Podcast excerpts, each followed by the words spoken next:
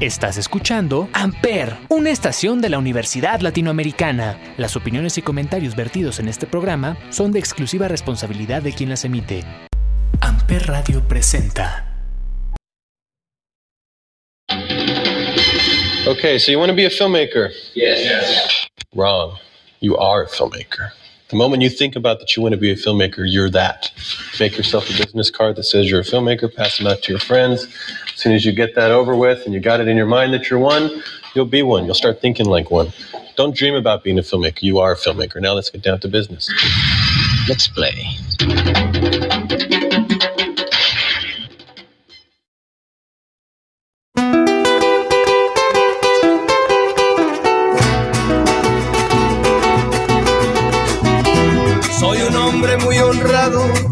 Gusta lo mejor. A mujeres todos, no me este podcast llamado el 35 milímetros a través de Amper Radio de la Universidad Latinoamericana y como todos los jueves nos acompaña Olivier. Olivier, ¿cómo estás? Hola, bien, gracias. Aquí contento de estar en un episodio más de 35 minutos.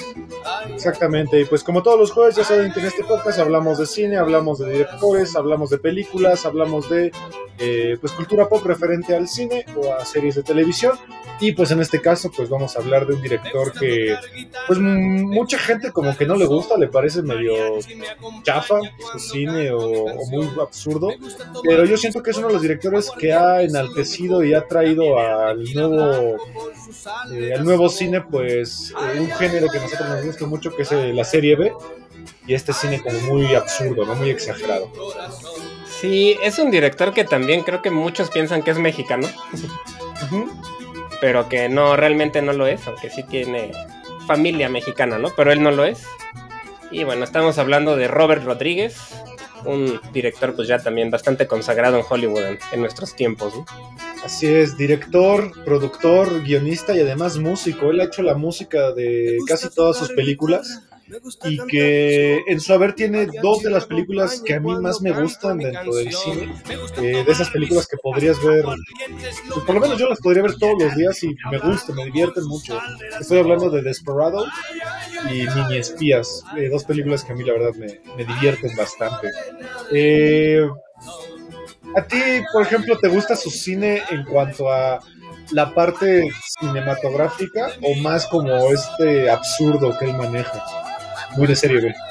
A mí me gustan, la verdad, los las dos, las dos vertientes que tiene, ¿no? Las cosas un poco más serias y las cosas que tiene más tirando a, a la serie B. La verdad creo que tiene buenos proyectos en los dos lados, ¿no? Sí, sí tiene películas muy absurdas. eh, por ejemplo, el, Mariachi o el Desperado, que vamos a hablar de ellas. Son películas absurdas. Tiene también eh, películas eh, tirándole al terror, como por ejemplo From Dusk Till Dawn, o en español creo que es el del, Del crepúsculo al amanecer, sí. También tiene películas pues que están basadas en cómics, como por ejemplo Sin City. Y pues más recientemente ha colaborado mucho para la creación del Mandalorian y de la serie de Boba Fett.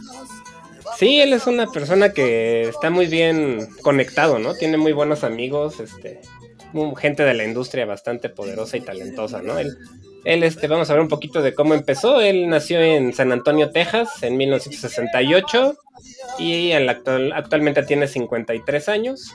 Y pues desde muy chavito empezó a grabar películas porque le gustaba el cine y él dice que alguna vez él decidió yo voy a hacer esto porque es lo que me gusta, ¿no? Y entonces empezó a utilizar la una cámara Super 8 que tenía su papá y empezó a hacer cortometrajes desde muy chavito.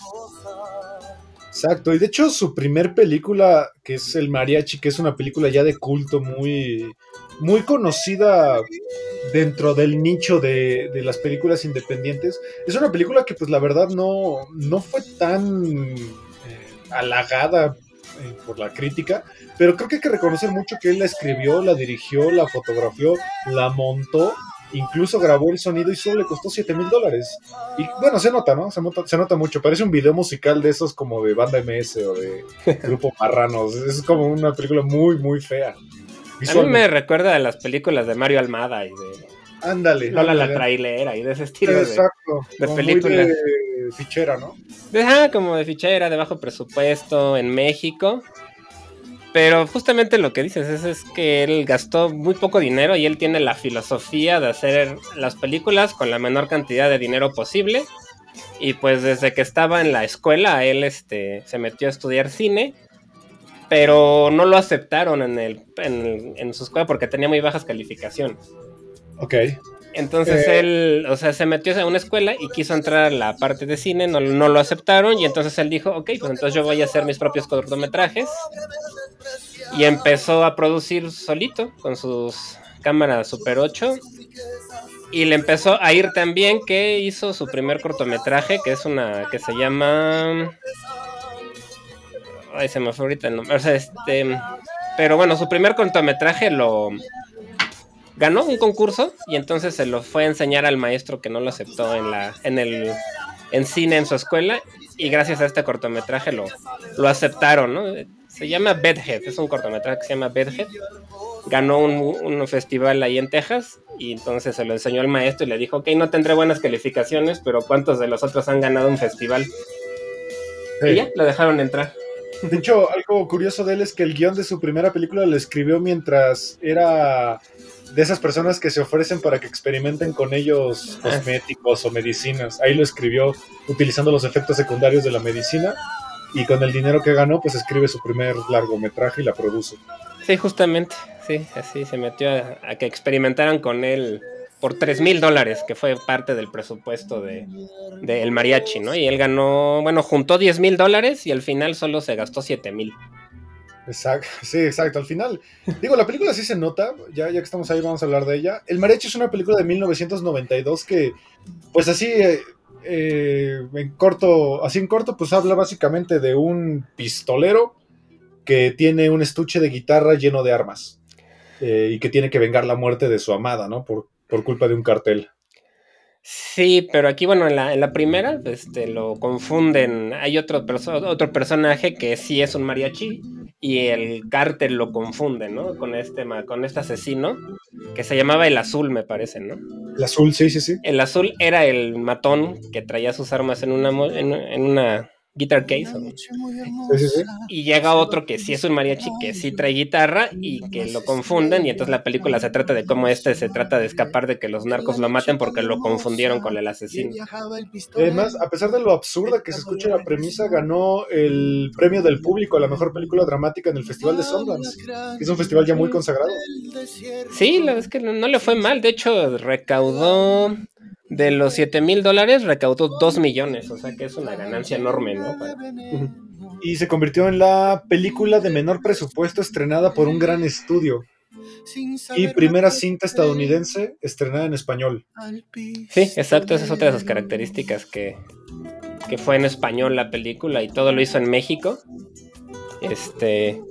Y bueno, fue por lo que estuve viendo, este, un amigo suyo que, que, estudiaron juntos que se llamaba Carlos Gallardo, este, consiguió trabajo en la película de Como Agua, como, como agua para Chocolate.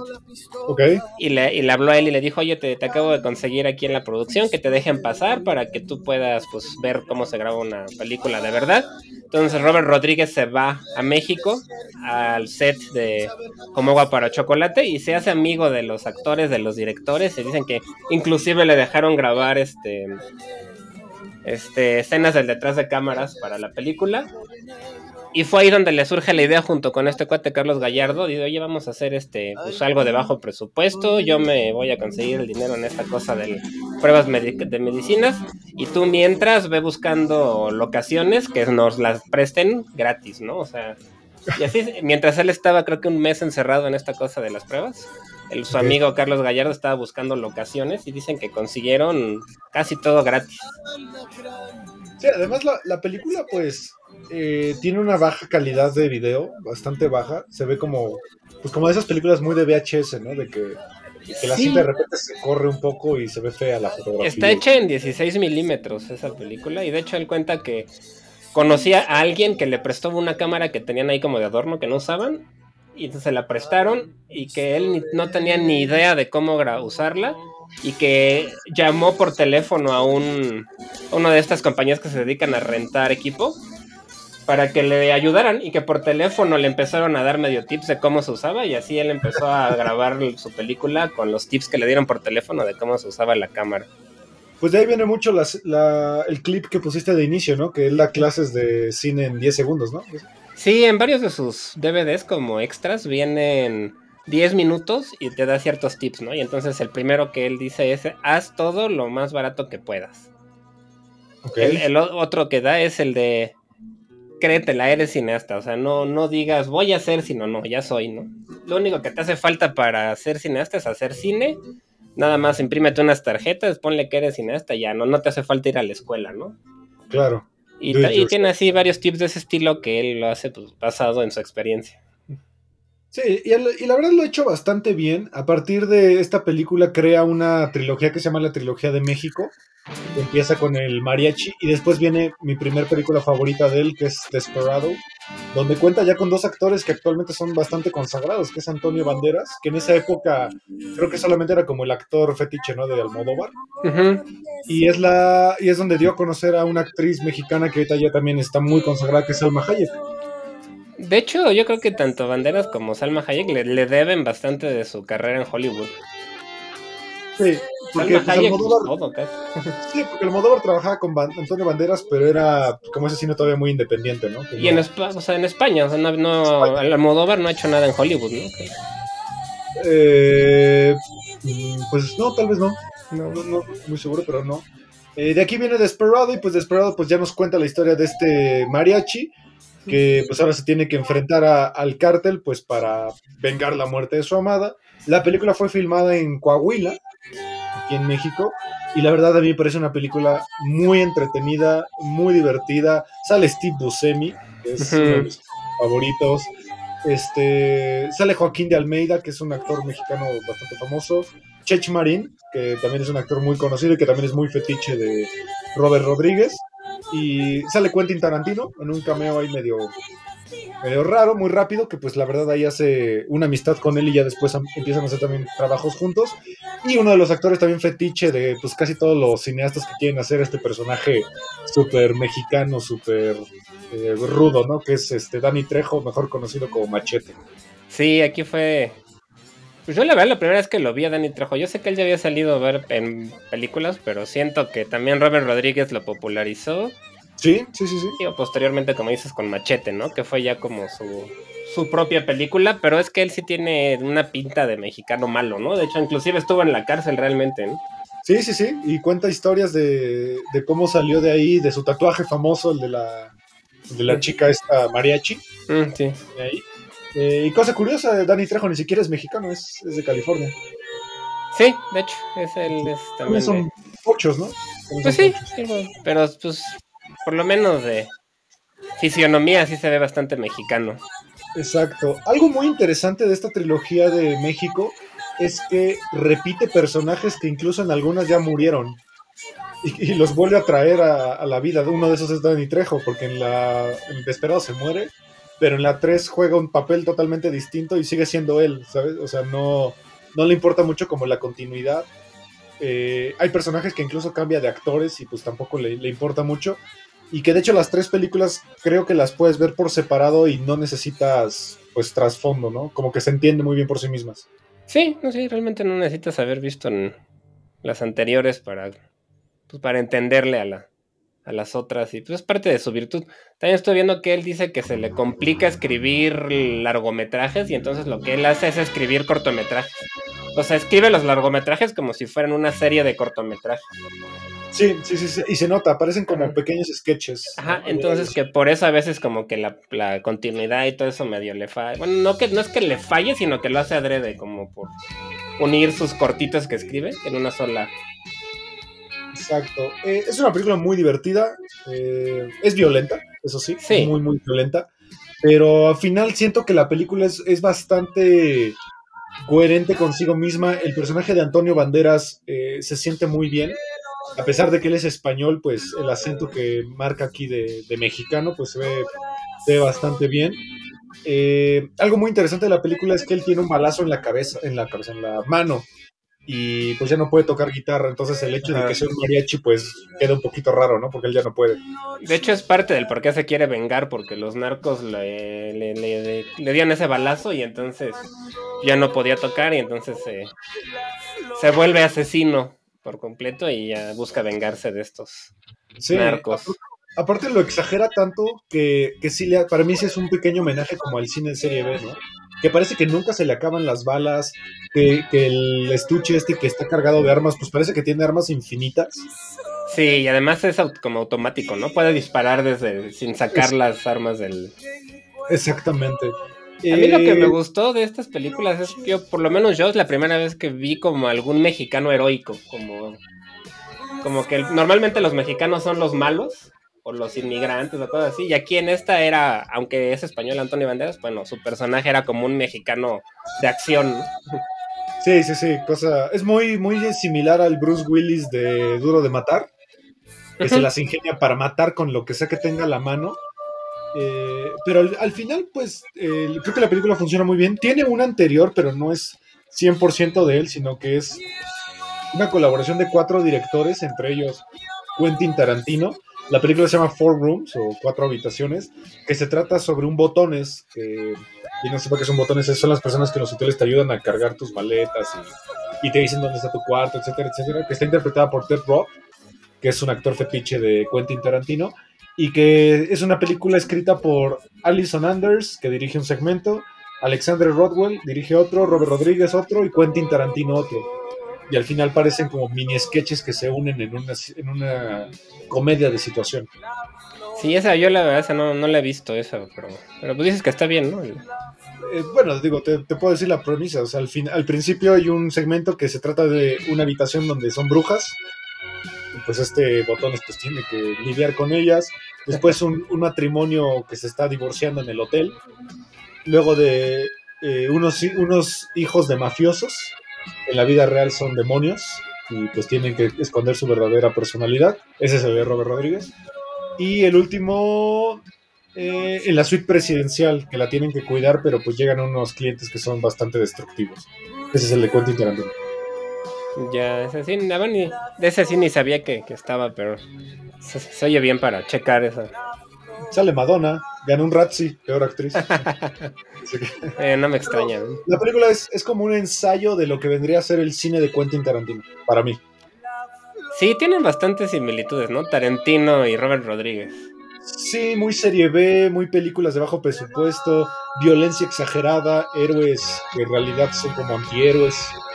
Sí, solo siento que Tarantino, a pesar de que sí tiene mucha influencia de serie B, sus películas sí son muchísimo más artísticas. más- o sí, más- él tiene más lenguaje. sí, sí. más lenguaje cinematográfico, más de mucho más presupuesto también. Sí. Sí, creo que Robert Rodríguez siempre se ha quedado en la independencia. Como que creo que nunca ha hecho una película tan, tan fuerte. Quizás sí, Al- sí. Sin por ahí. City. Alita también debe haber salido cara. Alita y El Crepúsculo del Amanecer, que es la siguiente de la que vamos a hablar, es una película que también contó con un actor que ya está bastante consolidado, que es este George Clooney. Sí, aquí George Clooney es uno de los protagonistas, junto con Quentin Tarantino, que, que es el guionista, además. Sí. Que es este hermano loco, ¿no? El- el- no, eran dos hermanos y Quentin Tarantino era como el loco asesino y el otro el que lo trataba de calmar, ¿no? Así es, habla sobre dos este, asesinos que son hermanos y que pues están huyendo de la justicia y se están escondiendo y pues de repente deciden secuestrar a una familia que va como en un remolque, bueno, de esas casas rodantes, eh, a cruzar la frontera y pues por más estúpido que suene, se meten a un bar que todos son vampiros. Sí, ¿no? Como un table dance donde todos son vampiros. Exacto. Y aquí está, como pues- Tijuana. Ajá, como Tijuana, así de ese estilo. Y yo siento que aquí es la, la secuencia más icónica de Salma Hayek, ¿no? Cuando baila este, en este table con una serpiente en el cuello y que se termina convertida en vampiro. La verdad, siento que yo que sin esa escena no se hubiera hecho tan popular en Estados Unidos Salma Hayek. Sí, que después se la mundo. Britney Spears, ¿no? Sí, con el video ese de I'm a Slave for You. Sí, se parece un. MTV Music Awards se la copió. Pero es una película absurda en su premisa, muy, muy absurda, pero la verdad es una película que creo yo que es bastante divertida y bastante rápida, como que pasa acción todo el tiempo. A mí es lo que me gusta, creo que de hecho esta es mi favorita de Robert Rodríguez. Me gusta mucho porque Me gusta la interacción entre los hermanos, me gusta cómo es absurda cómo matan a los vampiros, porque también es bastante sangrienta, ¿no? Sí, sí, sí, sí. Eh, es raro, ¿no? Ver incluso a George Clooney como un villano, que, que es un villano antihéroe. Sí, sí, realmente. Pero sí es cierto que no es tan común verlo. Ni tampoco en algo de acción, ¿no? George Clooney ya es el de películas más de autor serias. Sí, más serio, sí, sí, sí. Y aquí ya es también de política, ¿no? Le gustan mucho las películas sobre política. Sí, creo que aquí venía de ER, ¿no? Sí, de hecho fue de donde se popularizó, creo él, ¿no? En ER. Y aquí pues todavía no era tan popular, pero pues también es uno de los papeles de él, también siento yo, bastante icónicos, ¿no? De George Clooney. Exacto. Eh, salen otros actores ya bastante importantes, que es Harvey Keitel, otro de los actores fetiche de Quentin Tarantino. Eh, Juliette Lewis, que era de sus primeros papeles, estaba muy chavita aquí. Eh, otra vez repite Chech Marín, Danny Trejo sale otra vez y sale una banda muy icónica que en la gran mayoría de las películas de Robert Rodríguez participan, que se llaman Tito y Tarántula, que tienen eh, música bastante, que a mí la verdad me gusta mucho porque es como música muy, combina como el mariachi con el rock, con música folclórica, es muy, muy interesante. También sale este Tom Savini, que es un actor y que también se dedicó mucho a efectos especiales y es muy conocido por Dawn of the Dead, por ejemplo, original. Claro, claro, se- Eh, Sex Él actúa y hacía los efectos visuales. Entonces también sale aquí Tom Savini. Cierto, cierto, que también lo tiene como actor fetiche. Sí, salen varias de sus películas. Es que él es como de esos actores de culto dentro del terror, ¿no? Porque... Y del maquillaje también para terror. Sí, cierto, sí. Eh, Es una película muy boba en cuanto a premisa, pero si le dan una oportunidad, eh, no le pide nada a ninguna película de acción y de terror de, la- de alto presupuesto. No, y que esta ya tiene mucho más presupuesto que el mariachi, por ejemplo, ¿no? Ah, O sea, sí, sí, y sí, la producción ya se nota mucho mejor. Sí, y se convirtió en una película de culto. La verdad es, es bastante interesante porque a, a mí me encanta que el, que el bar al que van no se ve tan irreal. No, según sí podría yo- Según yo en Tijuana existe un como burdel, antro, eh, table que se llama el Hong Kong y que es bastante famoso y que hay actores al que, a los que van a ese antro y que es muy similar a este, al de From Dusk Till Dawn. Sí, Este sí es- puede ser que, que tenga así. Seguro que sí, yo nunca he ido a Tijuana, pero... Este se llama el Titi Twister. Titi Twister, Sí, es así un, un table ahí muy, muy gringo, ¿no? Pero... Sí. Eh, y a mí lo que me encanta es el nombre de Salma Hayek, que su personaje se llama Satánico Pandemonium. Satánico Pandemonium, sí. Y baila ahí. Y pues supuestamente al final del baile se iban a comer a todos los presentes, pero estos se, se defienden, ¿no? Sí, sí, es una película de supervivencia, de zombies, de vampiros, de hombres lobos. Es como todos los géneros violentos combinados en una película absurda, pero que la verdad para mí funciona muy, muy bien. Te la crees todas. Sí, la verdad sí. Siento, por ejemplo, que aquí Tarantino lo hace muy bien de actor. Sí, Lo hace sí, bastante sí. decente, o sea, muy bien. Es que a mí, para mí, Tarantino es un actor que habla tan rápido que siento que le pones mucha atención a su papel, porque todo lo habla tan rápido y que parece que todo lo que dice es inteligente, como en Pulp Fiction. Sí, y además Ese- es raro, ¿no? O sea, físicamente es raro y le quedan muy bien los, los papeles de alguien. Gente rara, extraña. Sí, sí, sí, es una, es una película. Es una película rara. Tiene una serie, además. eh, Sí, de Tú Netflix. empezaste, ¿no? Yo la llegué a ver en un par de capítulos. Sale esta, la mexicana esta que se ha vuelto muy famosa últimamente, ¿no? En, en este- Isa Benítez o algo así. Ok. Y la verdad no me encantó. O sea, es la misma premisa, son los mismos dos hermanos, igual en el pueblo lleno de vampiros. Pero a mí no me encantó, pero a mucha gente sí. Yo, yo no sé, como que siento que cuando sacan series de películas, para mí no funciona muy bien. Sí, no Yo siempre, la me verdad. quedo con la película. Sí, no, yo también. Me gustó mucho. Esa es de mis favoritas de Robert Rodríguez. Y aquí saltamos a una que tú, tú recomendaste. Yo, yo no la, la conozco, pero también eh, tiene actores pues, bastante interesantes. Empezando por Elijah Wood, que en esta época es de 1998, se llama The Faculty. Y que en esta época, según yo, Elijah Wood ya estaba empezando a ver lo del Señor de los Anillos, ¿no? Pues eh, sí, es como. Estaba bien chavito el Elijah Wood en esta película. Y sí es cuando. Pues él, él es actor desde muy chavo, ¿no? Desde niño. Pero Sí, sí, sí, sí, fue un poco antes del Señor de los Anillos. Y pues es una película como de horror espacial, le llaman, ¿no? Que llegan unos monstruos del espacio y empiezan como a poseer, digamos, a todos los miembros de una escuela, sobre todo se llama la facultad, a los alumnos y a los profesores. Y pues tiene ahí unas secuencias muy buenas con efectos prácticos. Este, los actores, pues en su época eran bastante conocidos todos. La música, todo es súper noventero, ¿no? Este, sale Salma Hayek, que hay una enfermera. Sale Jordana Brewster, que ella luego salió en las de Rápido y Furioso. Sí, sale, tienen muy buenos actores. Sale Hansen. Sí. Es Jean Grey, ¿no? De X-Men. John Stewart, inclusive, sale de profesor. Usher, sale Usher. Usher, sí, antes de, de, que fuera como tan conocido como cantante, creo que todavía no era tan famoso en este. El, el gran Robert Patrick. Robert Patrick, claro, terminó. Sí, sale en. Sale Wood en su. De chavito, sí está. Es una película palomera de terror ochentero. Ok. De monstruos, de terror espacial, ¿no? Alienígenas, monstruos, así, ese estilo. Que, no ubique ese concepto que luego sí decimos bastante que es el terror espacial, es este terror que creo mucho H.P. Lovecraft, viene mucho de ahí, eh, o de la ciencia ficción como un poquito más de Julio Verne, de estos monstruos que están en el espacio y que vienen de otra dimensión y que pues son seres como mucho más poderosos que cualquier cosa que el ser humano pueda imaginarse. ¿no? Sí, un poco como La Mancha Voraz o Slither que hablamos el episodio pasado. O cosas que saca mucho Guillermo del Toro. Siento que Guillermo del Toro está muy influenciado por el terror espacial. Y está buena, la verdad es terror noventero. La música es muy noventera también. Eh, vale la pena, está palomera. Okay. De ahí sacó dos secuelas de From Dust Till Down, pero él ya está nada más como productor. Y en el 2001 saca la segunda película favorita de, de Robert Rodríguez para mí, que es Spy Kids o Mini Espías. Eh, una película que mucha gente cree que solo es para niños, pero en mi opinión creo que también un adulto la puede disfrutar sin ningún problema. Sí, yo la verdad estas no las he visto precisamente por eso, ¿no? Porque como las vi muy infantiles, yo la verdad ni me enteré que eran de Robert Rodríguez hasta mucho tiempo después. Pero sí, mucha gente dice por lo menos que la 1 y la 2 que están bastante buenas. Son bastante buenas. Eh, tiene chistes muy mexas, creo yo.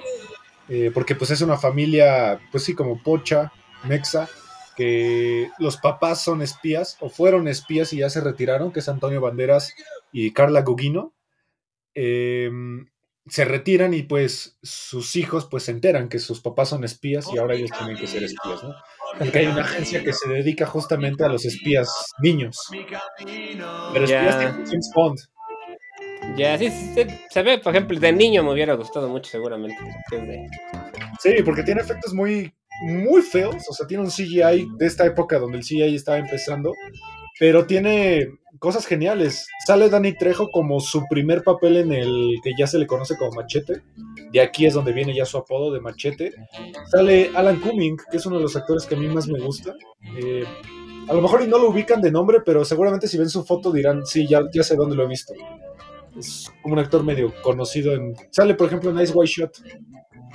Sale hasta Richard Linklater, que también es director. Es lo que está bien. Sí, sí, sí, sale Chech Marín otra vez, sale Anthony Marcus, que sale, en una, sale él, es un actor de una serie que a mí me gusta muchísimo, que se llama Monk.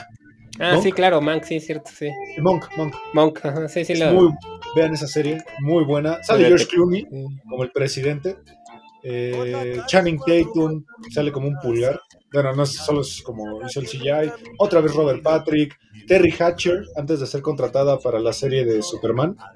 Mm, claro, sí. y de Desperate Housewives. Es una película muy boba, unos niños espías que tratan de recuperar a sus padres de un tipo loco que se dedica a hacer eh, clones de niños, de niños famosos, como los hijos del presidente, para infiltrarse en el gobierno. No, la verdad suena, suena bien la, la premisa, ¿no? Y pues repite, ¿no? Se ve como Tarantino, repite actores constantemente. Sí, a pesar de que la premisa es tonta, Anto- Antonio Banderas le entra mucho a estos proyectos. Sí, pues yo supongo que le debe tener también agradecimiento, ¿no? Como de amistad, me imagino. Sí. La 2 pues se trata de los mismos niños, pero ahora van a una misión a una isla llena de monstruos. Pero es de un científico que se dedica a combinar animales. Un- o sea, un mono araña, combina un mono y una araña y es un mono araña, literal. Como el Doctor Eh, Moreau o algo así, pero Ajá, entre animales. Y, y el, direc- el, perdón, el doctor malvado, que no es tan malvado, es Steve Buscemi, justamente. Que también repite. Steve Buscemi se me hace muy buen actor, la verdad. Me- Sí, eh, creo que tiene el récord Guinness de ser el, el actor con más este, películas junto con Christopher Lee. No sabía, pero no me sé, porque sí sale mucho. A mí se me hace tipo Willem Dafoe, como que son buenos actores que no los toman 100% en cuenta. Sea, como infravalorados. Es que, luego, bueno, William Dafoe sí estoy de acuerdo, pero Steve Buscemi luego sí salen muchas. Sí, salen muchas tonterías, sí. Adam Sandler es el mejor ejemplo. De hecho, sí. Todas las películas de Adam Sandler, creo que casi todas, por lo menos sale una de Steve Buscemi. Sí, sí, es cierto. Pero también es una como particular, ¿no? Tiene unos ojos muy... Una fisionomía muy particular. Ajá, muy particular. Eh, después en el 2003 llega Mini Espías 3, que fue en 3D, que le fue terriblemente mal porque creo que la tecnología 3D ya estaba muy obsoleta, ¿no? De esta no la he visto, por pero sí he visto los pues, videos en donde se burlan y la verdad es que los efectos sí se ven bastante feos. Sí, son, son espantosos, O sea, espantosos. parece comercial de Televisa, o sea, sí está... Pero Sí, bueno. sí, sí, es muy fea. Es una película muy, muy fea. Eh, tiene varios cameos por ahí, uno de justo de Laia Wood y de es de las primeras películas donde sale Selena Gómez también. Mm, cierto, como ya joven, ¿no? Ahí te- Muy, joven, sí. Este, y luego viene una película que cierra la trilogía de México que a mí me parece una gran película porque tiene un elenco Sí. pues, hasta envidiable, ¿no? Es este Érase una vez en México, Once Upon a Time in Mexico. Antonio Banderas, Salma, Hayek, Salma Hayek, Johnny Depp, Eva Méndez, Dani Trejo, Enrique Iglesias, Ahí sí Pedro bueno. Jr., William Dafoe también. Mikey Rourke, Chech Marín, Rubén, Rubén Blades, Pedro Armendáriz, sí es cierto. sale Pedro Armendáriz Jr., no sé Sí. si es de sus últimos papeles, a lo mejor. Tal vez, porque sí ya murió, ¿no? Pero era el presidente. Exacto. Y aquí es donde rompe sus incoherencias, porque pues Dani Trejo sale otra vez, a pesar de que en la pasada lo mataron.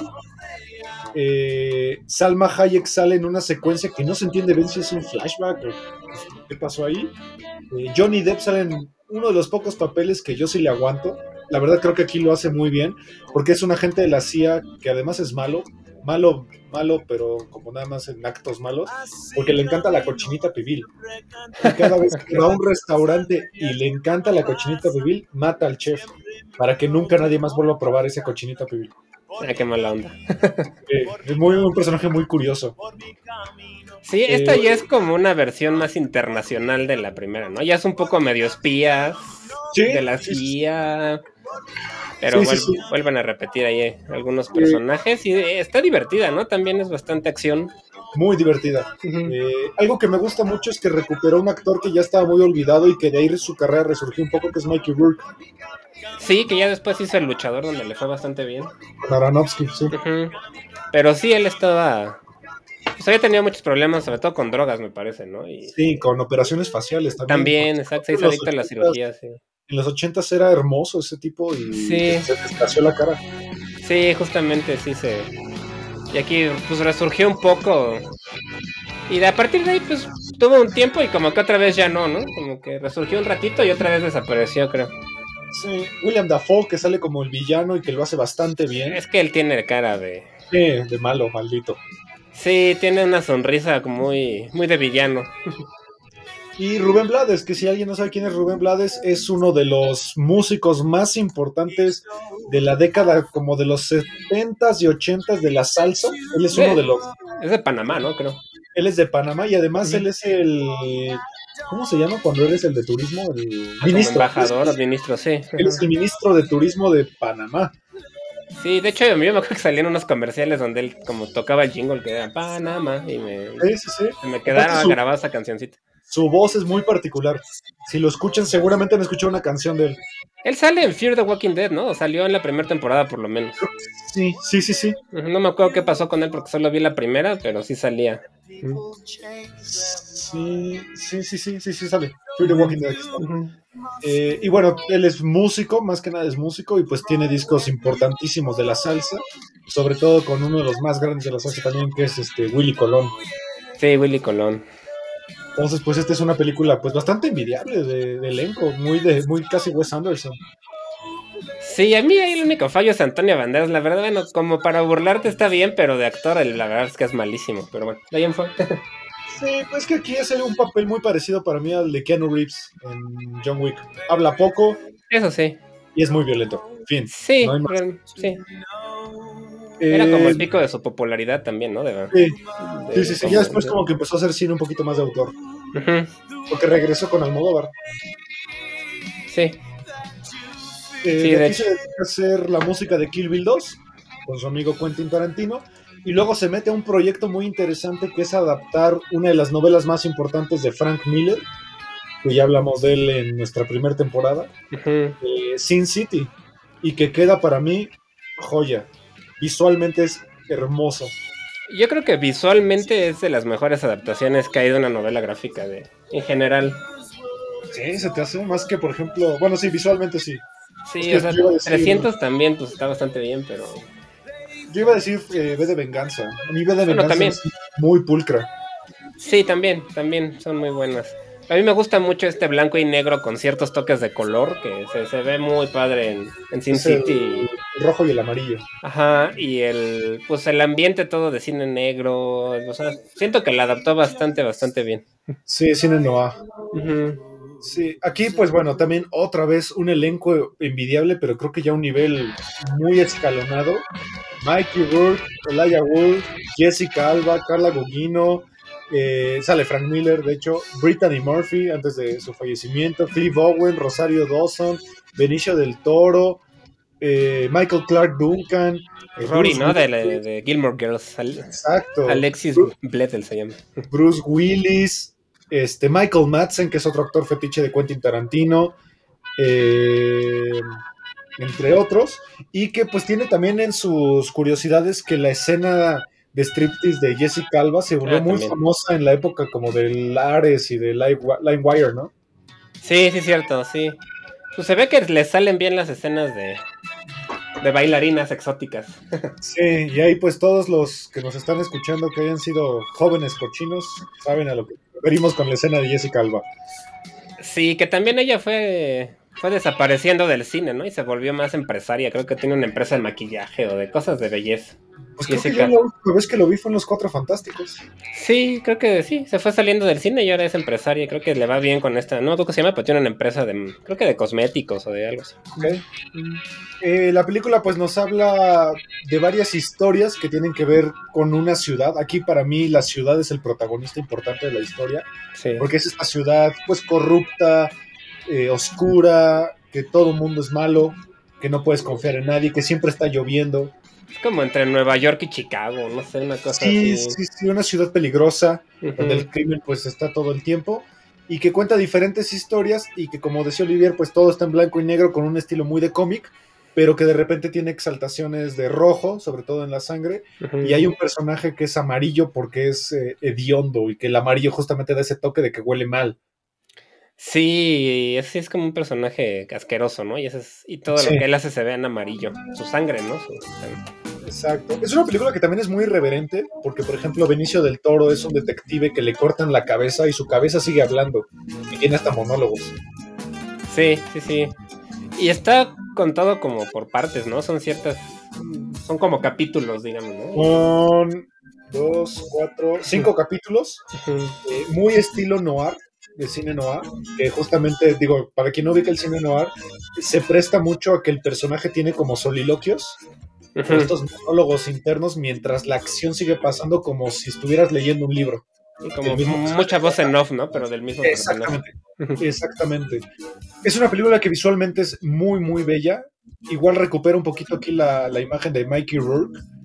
Eh, creo que fue la mejor época para mí de Mikey Rourke, de su Su vuelta regreso, sí. Eh, y que la verdad Frank Miller pues la elogió mucho, él fue el productor y que también algo interesante es que Rob- eh, Quentin Tarantino dirigió algunos segmentos y solo cobró un dólar. Sí, pues es que son, son amigos, ¿no? Se van ahí como, como que se invitan a sus producciones y, y se apoyan mutuamente, ¿no? Entonces, Y, y fue un hitazo.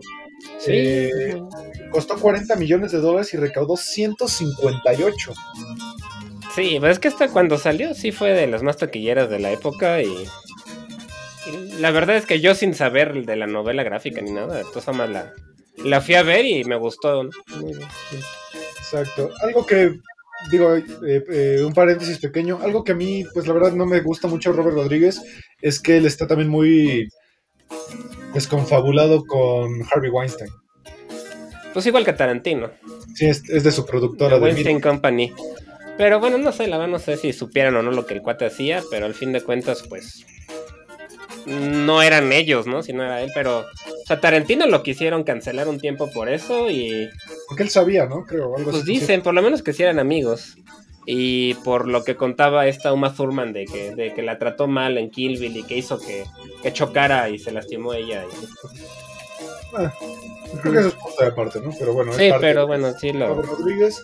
Después viene una película que a mí la verdad me gusta muchísimo. Es totalmente cine B, de serie B, perdón. Este, de ese terror muy parecido a Evil Dead de Sam Raimi. Eh, Planet Terror, una película absurda, absurda, absurda. Sí, esto es parte de una, pues como una idea que tuvieron Tarantino y, y Robert Rodríguez que se llama Grindhouse, Que era para, pues un homenaje a las funciones que se hacían de cine, como cine permanencia voluntaria, ¿no? que, pasa, que pagabas un boleto y podías ver un montón de películas de serie B, De función doble, ¿no? de función doble, y todo surgió por cierto, hicieron como comerciales falsos que habían dentro de películas de Tarantino. ¿no? Unos metían dentro de la película, metían como unos trailers falsos de otras películas. Y de ahí lo retomaron y hicieron las películas en serie. Sí, que después recuperó un poquito también eh, Rob Zombie, Sí, es un estilo parecido. House of the Thousand Corpses. Es una película que habla sobre una eh, un virus, ¿no? Que como que se esparce y Ajá, es de zombies, realmente es una película de zombies. Es de zombies, exactamente. Eh, sale también un elenco, tal vez no tan conocido en algunos, pero por ejemplo sale Rose McGowan. Que de hecho ella fue la que empezó con lo del Me Too. Exactamente, Bruce. Willis, Josh Brolin. Eh, um, ay, no veo a nadie más. Bueno, sale Quentin Tarantino, Michael Park, Fergie, la de los Black Eyed Peas. Fergie, Fergie, ¿cierto? Eh, Tom Savini repite. Tom Savini. Eh, no veo a nadie más así como muy, muy- Ah, bueno, sale Navin Andrews, que a lo mejor lo ubican por ser Said de Lost. Sale por ahí. Y es una película muy absurda, empezando porque la protagonista, una de sus piernas es una, Una metralleta. una metralla, sí, creo que sí se llaman metralletas esas pistolas. Entonces, la premisa por ahí va. Es como una K-47, algo así, quién sabe cuál sea, pero sí es una, una metralleta, ¿no? Y eso es como homenaje a, también a películas japonesas, Sí, sí, sí, sí. que también suelen usar ese tipo de cosas a veces, como miembros que son armas y cosas. Exacto, muy del anime también. Eh, si les gustó la película o no la han visto, también háganse un favor y escuchen el soundtrack, que lo pueden eh, encontrar en Spotify. Es muy bueno porque todo lo hace Robert Rodríguez. Sí, él es- la verdad es que es muy buen músico, ¿no? Su, su banda se llama Chingón. Exactamente, y es muy buena porque también Muy tiene bueno. covers de, de canciones populares mexicanas. Yo creo que la más famosa es la de la malagueña porque sale en Kill Bill. La malagueña Salar- salerosa o Y también. la de por Desperado ahí también. El alacrán y el También. jinete también, eh, el cascabel, que es una canción muy típica del mariachi. Este, pues también aquí ex- eh, explora mucho lo que es el cine de explotación. ¿no? Sí, el Sex Exploitation y...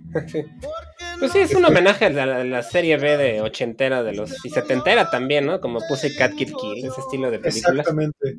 Eh, es que también hay que recordar algo, por ejemplo, que comparte mucho con Quentin Tarantino. Quentin Tarantino toda su juventud trabajó en una tienda parecida a los Blockbuster, a los... ¿Cómo se llaman los, los que eran antes de Blockbuster? Videocentro. Y que pues todo el día se la pasaba viendo películas que pues estaban ahí, pero era una tienda de bajo presupuesto. Entonces no le tocaba ver, por ejemplo, Tiburón, sino que veía una película de ficheras o de kung fu o de samuráis. Y por eso Tarantino y Robert Rodríguez pues tienen como mucha esta influencia, ¿no? Del cine de bajo presupuesto.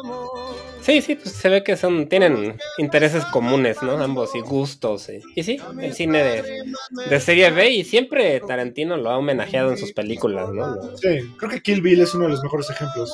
Sí, pues eso es una mezcla entre películas de Bruce Lee con serie B gringa y ahí le mete de todo, ¿no? De, de Kira Kurosawa, cosas así. Hasta con las series estas de David Carradine, ¿cómo se llamaba? Kung Fu, El Kung Fu, ajá. así se llamaba Eh, Kung Fu.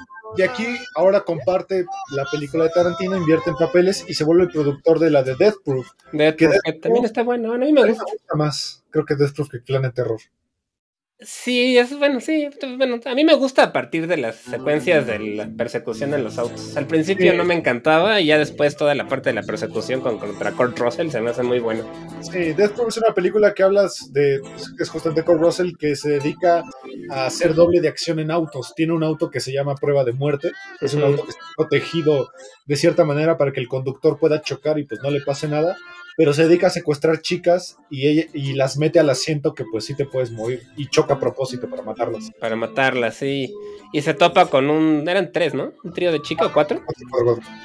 Con un, con un grupo de chicas bastante rudas que se le ponen al brinco bastante bien. Sí, es un asesino en serie bastante curioso, ¿no? Que mate gente eh, chocando.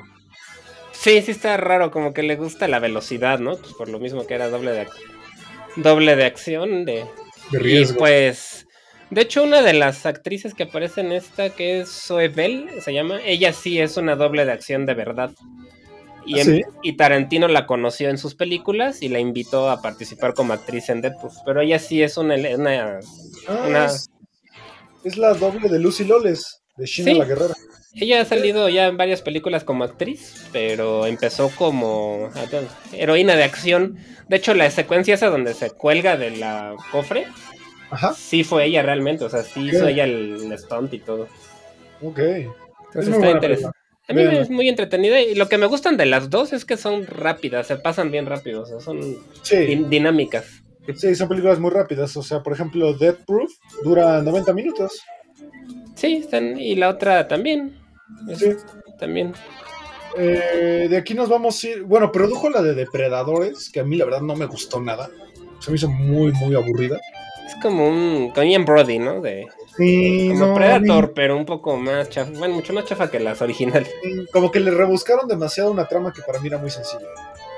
Sí, es como esto que hacía Ian Brody después de ganar el Oscar, como que hizo pura cochinada. Sí, sí, eh, bueno, después se, se metió mucho con Wes Anderson. ¿no? Sí, ahí ya mejoró y también sale un tiempo en Peaky Blinders, lo hace bastante bien. Ok. Pero Eh, sí, ahí era como su época baja. Sí, luego saca una de las películas de culto violento que a mí más me gusta, que es Machete. Que ya Yo es esta la historia. esperaba porque de hecho en las de...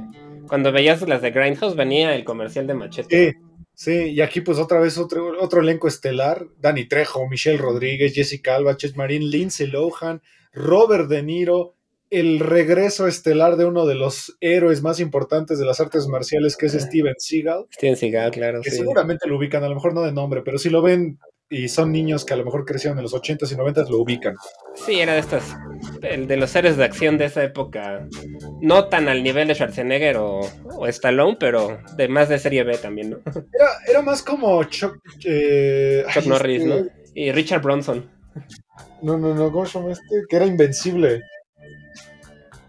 Qué invencible. De la barba, el de la barba, este, pelirrojo.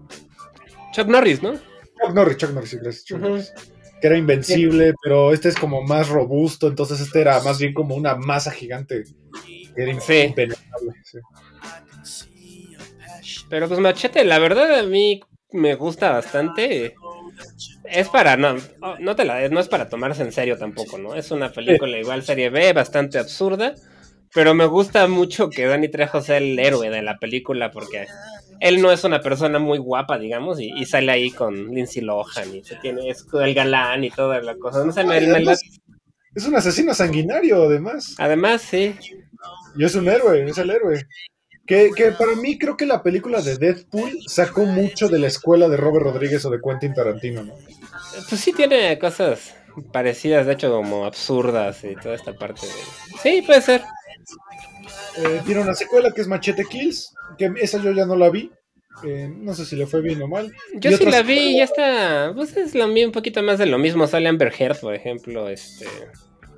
Mel Gibson, Jessica de Alba otra vez, Lady Gaga, Charlie Sheen. O sea, tiene Sofía Vergara. Ok. Tiene buen elenco, pero a mí me gusta más la primera. Sale Cuba Gooding Jr. Sí. Y de hecho Sí. ya está. Pues está ya haciéndose machete en el espacio. Que también está dirigida por Robert Rodríguez, pero ya va a ser machete en el espacio. Ok. No, no creo que sea tan esperado, pero bueno, también tiene una secuela de Sin City 2 que creo que le queda un poquito de ver. Sí, yo, yo la vi, vi, solo un pedacito y me aburrió y ya la dejé de ver, sinceramente, no, no sé por qué. No sé qué le falta que, que sí tenía la primera. Sí, como que creo que repitió una fórmula que solo le quedaba bien para la época y como que eso pues, también, como que ya el estilo igual negro con color, sí, ya en esta época ya no se ve tan bien. Sí, creo que le pasó lo mismo a, a 300. Ajá, de hecho. Que la primera es muy buena, pero ya después viene el efecto de Snyder, de Zack Snyder, que la segunda ya no funciona porque otra vez cámara lenta, este, una tridimensionalidad muy extraña de, de capas colores sí. creo que ya no funciona. Como que la primera intento funciona bien y ya luego eh, aburre un poco, creo. Sí, de hecho. Pero esta pues, tiene buen elenco. Es Joseph Gordon-Levitt, que a mí me gusta bastante como actor. Jessica de Alba, Josh Brolin, Rosario Dawson. O sea, vuelven a... Eva Green, que aquí Eva su Green. personaje le queda bastante bien Eva Green.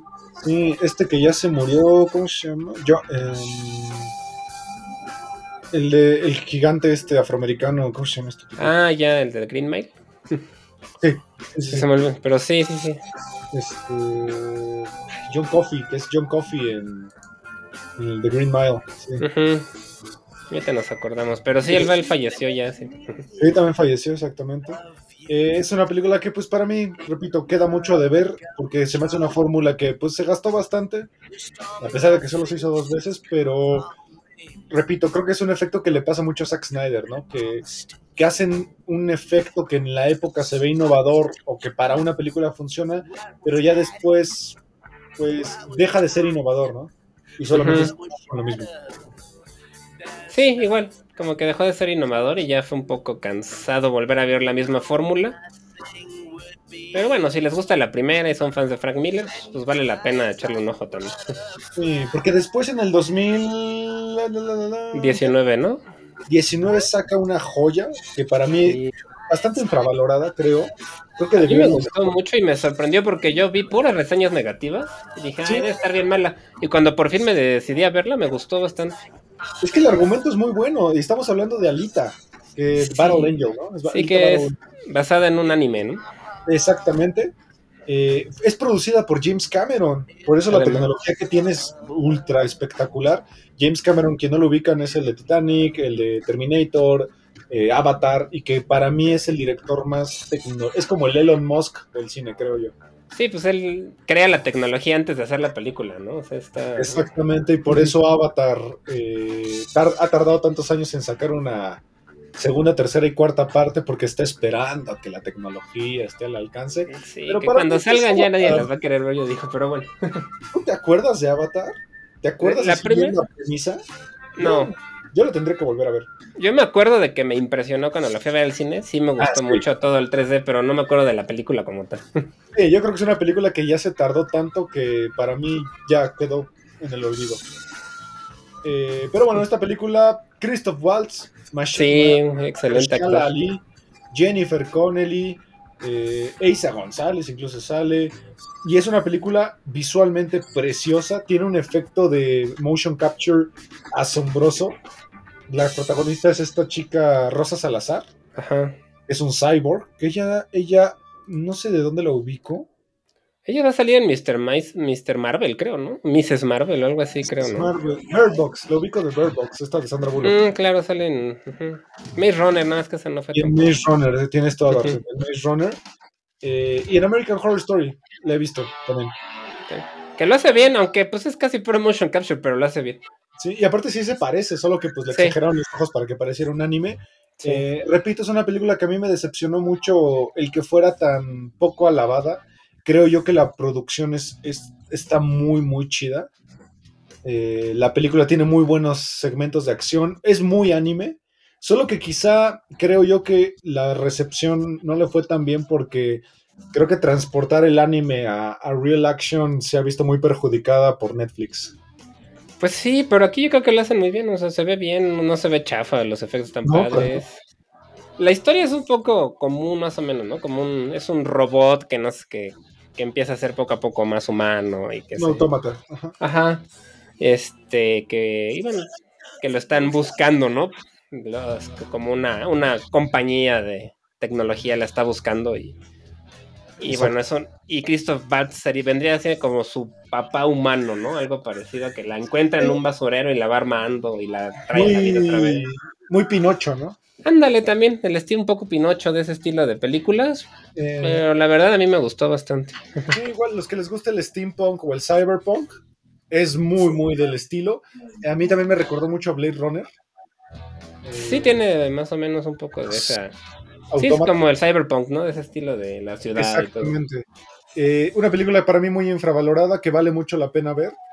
Eh, creo yo que hay que verla en el cine, aunque si tienen una tele muy buena, vale mucho la pena porque los efectos son impecables para mí. También tiene sim- similitudes con el videojuego este de Cyberpunk 2077. Sí. Parecido también el mundo, el A universo. mí, ¿sabes qué me parece muy tipo Ghost in the Shell Mm, también, también se O parece Akira. un poco. o Akira? Sí, es de ese estilo de anime. Sí. Pero la verdad es que creo que fue una buena adaptación, bastante respetuosa, o sea, no, no es woke ni nada tampoco, o sea, No, está bastante bien. Eh, de ahí tiene pues dos películas que yo la verdad no conozco, que es We Can Be Heroes y la de Ugly Doll, pero pues empezó a enfocar también en la televisión y eh, colaboró con John Favreau para hacer de Mandalorian y Boba Fett. Sí, él es, dirigió varios capítulos desde Boba Fett y me parece que uno del Mandalorian y estuvo involucrado como productor. Y la música. Y en la música, sí, pues la verdad es que ya llegó a, a niveles bastante altos en Hollywood. Sí, pero creo yo que todavía sigue siendo ese tipo de directores que nadie toma en serio. Pues Porque- sí, puede ser. Hay que como que, creo que, creo que hay que entender un poquito la, la intención de lo que quiere hacer, eh, que es respetar mucho y homenajear mucho estas películas eh, de bajo presupuesto, de serie B, películas tal vez olvidadas por la- las grandes esferas hollywoodenses, eh, y respetar un poquito, ¿no? Esa idea de que, como decías tú al principio, de que pues, cualquiera puede ser un director.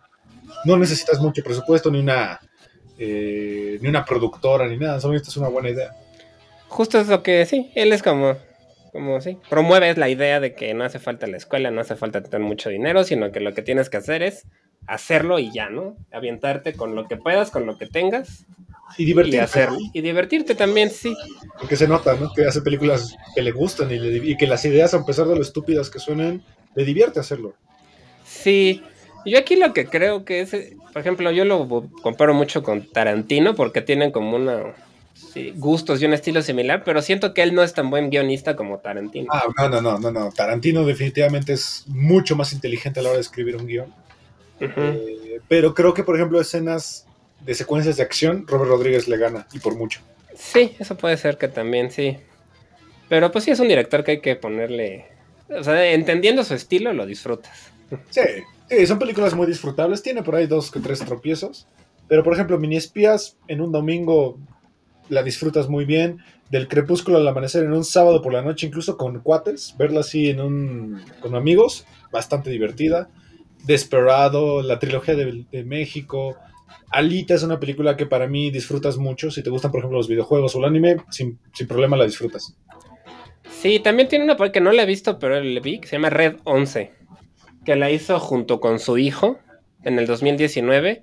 Su hijo que se llama Raice Rodríguez la escribió junto con él y la hizo como un ejercicio para recordar este, su primera película del mariachi, que o sea, la hizo igual con 7 mil dólares como la primera. Parece que inclusive la grabó con teléfono celular. Y pues fue como un ejercicio junto con su hijo, pues supongo que para pasársela bien, porque ahorita yo creo que para él 7 mil dólares no es nada difícil de conseguir. ¿no? Claro. Y pues dicen que está. Ah, lo- la otra parte es que cuenta la historia de cuando él fue a, este, a, estes, a estos tests médicos para ganar dinero. Ok. Entonces, como que basándose en esa historia, creó una historia junto con su hijo y no la he visto, pero las reseñas que vi dicen que está interesante como ejercicio nada más, ¿no? Como para probar que todavía puede hacer algo barato y, y que se vea bien, ¿no? Para, suficiente para el cine. Sí, estaba viendo las escenas y se ve como muy ejercicio de estudiante. Exacto. Pero pues de Robert Rodríguez y su hijo, que también por ahí lo han acompañado como guionista en otras cosas. Y de actor también ha salido en la de... ¿Cómo se llama? La de... Que también son para niños. Este, la- las aventuras de Shark Boy y Lava Girl. Ahí sale su hijo también. Lo que estaba viendo es que va, quiere hacer una versión del zorro. Tú me habías platicado, ¿no? Sí, está produciendo Pero- una una serie de televisión del zorro, pero ahí el problema, bueno, no sé si sea problema, no habrá que verla, pero el personaje del zorro va a ser ahora una mujer. Sí, con Sofía Vergara. La verdad, quién sabe si esté buena o no, pero pues eso de que cambien el género del personaje a mí no me encanta, pero... ¿Y cómo le van a decir en español? Es que en español se va a escuchar muy feo, sí. Pero bueno, sí. Bueno, a ver qué sale. Robert Rodríguez promete una imaginación interesante, entonces habrá que esperar ahí que. Sí, yo porque es de él y creo que su esposa también está involucrada. Le voy, le puedo dar el beneficio de la duda. Espero que no sea solamente woke y sí le sea una buena adaptación. Sí, a mí me preocupa más el nombre, pero ok, puede. Sí, también. Algo interesante. Eh, pues bueno, este episodio lo quisimos dedicar a, a, la vida y obra de Robert Rodríguez, un director que a nosotros pues, nos gusta bastante porque creo que propone mucho cine, eh, que lo hagas tú mismo, que no te limites a las escuelas, las academias o, pues todas estas eh, esferas ¿no? de control de, de, lo que debe ser el cine. Exacto. Muy, si les gusta Tarantino, definitivamente Robert Rodríguez pues les puede gustar. Si les gusta la serie B, les va a gustar. Si les gusta John Wick, también eh, Robert Rodríguez como que se alimenta mucho de este tipo de cine muy violento. Eh, y que al final, pues Robert Rodríguez nos enseña que pues con poco puedes hacer mucho. Y que ha llegado sí. a escalar bastante y con actores de renombre también. Sí, la verdad es provoque desde de ser una persona sin nombre, con muy poquito dinero, pudo llegar a los niveles altos de Hollywood. Exactamente. Y creo que también, aunque él no es mexicano como tal, creo que promueve la cultura mexicana bastante bien también. Aunque siempre propone que México es un país súper violento, ¿no? Pues es que la verdad. Sí, y como que normalmente se limita mucho a los estados del norte, ¿no? Sí, sí, eso sí, es muy del norte y muy fronterizo. Pero, pues, su música, por ejemplo, su banda, pues es muy mexicana, su música. Sí, chingón. Uh -huh. la, la, banda, o también escuchen la otra banda que él promueve mucho, que sale en sus películas, Tito y Tarántula. Uh -huh. Y pues bueno, este fue nuestro episodio dedicado a Robert Rodríguez. No se olviden de escuchar los otros eh, podcasts que están aquí en Amper Radio. Y Olivier, gracias por acompañarnos otro jueves. Gracias a ti, Ismael, gracias a los que nos escuchan, ya la Universidad Latinoamericana y Amper Radio por la oportunidad. No se, no se olviden de checar los otros pro proyectos, que hay bastantes muy buenos.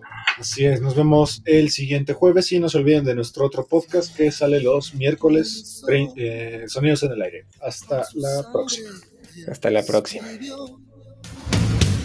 La noche, solamente por la noche.